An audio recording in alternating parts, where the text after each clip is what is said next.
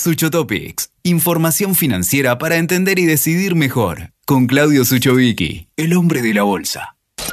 Espera, no me cortes. Si decidiste en una fiesta empezar a tomar un par de cervezas o un tequila, lo más importante es saber cuándo decir basta. No te enojes, no va a ser este un podcast de autoayuda, es bien económico. ¿Por qué? Esto se lo escuché, mejor dicho, se lo leí a William Martin. ¿Quién fue William Martin? Quien presidió la Reserva Federal en las décadas de 1950 y 1960. El Banco Central Americano sería, el Banco Central del mundo, para ponerlo bien, bien concreto. Y él explicó que su trabajo era llevarse la ponchera a tiempo, que la primera bebida alegra la fiesta, la anima, pero la exageración la hace ingobernable porque todos se emborrachan. Y voy a utilizar esa frase porque me parece muy importante, ingobernable, porque finalmente convierte esto en un tema político. ¿Por qué? Todos los países del mundo emitieron un montón de dinero para sostener la demanda en pandemia. Y lo lograron. El consumo creció mucho más rápido que la oferta. Entonces se hizo muy inflacionario el mundo. ¿Qué decidieron ahora? Ya está, es un hecho, lo decidieron. Empezar a subir la tasa y enfriar las economías. ¿Qué significa menos consumo? ¿Qué significa complicación financiera? La mala noticia es que estamos en esos momentos. La buena es que duran muy poco. Pero vamos a la Argentina, en este escenario, ¿qué hacemos nosotros? Y para eso, casi a modo de homenaje, voy a utilizar un monólogo, no me va a salir igual, después búsquenlo a él, porque es fantástico escucharlo a él. Esto es solo una introducción. De Marcos Munstock, los de los Lelutier, que recuerden, falleció hace dos años. ¿Qué decía él en un monólogo? Hablaba del folclorista Cantalicio Luna. ¿Quién era Cantalicio Luna? Un cantante que de joven supo ser arriero. De joven, porque después se olvidó. Luego se puso a vender botas de potro, pero le fue mal. La mayoría de los potros andaban descalzos.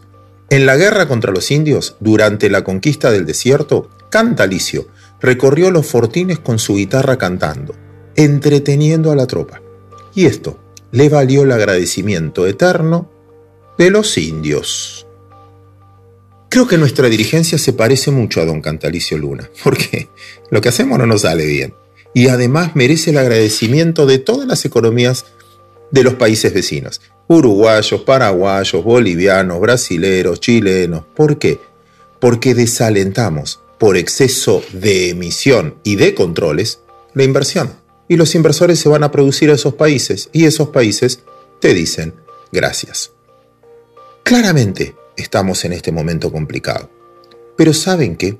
¿Saben qué? Duran poco, decía yo.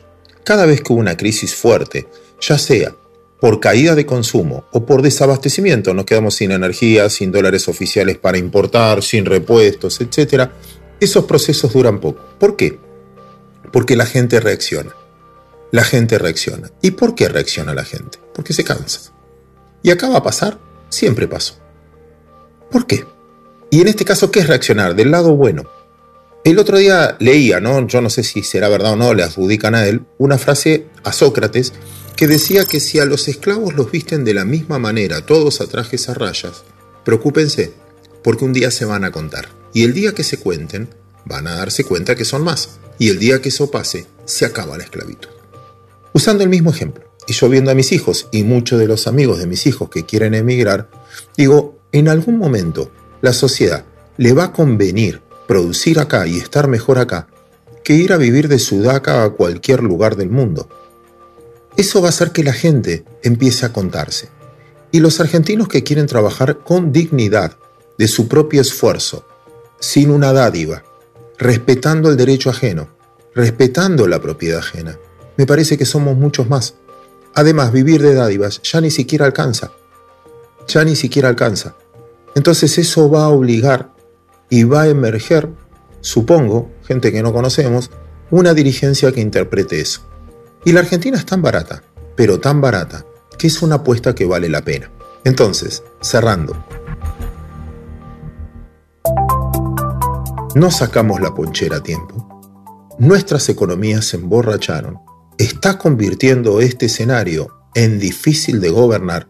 Fíjense la popularidad de casi todos los presidentes del mundo alrededor del mundo y en el nuestro también. Pero siempre, siempre, en estos puntos, llámenlos indignados, en España, lo que quieran, siempre en estos puntos surge algo distinto.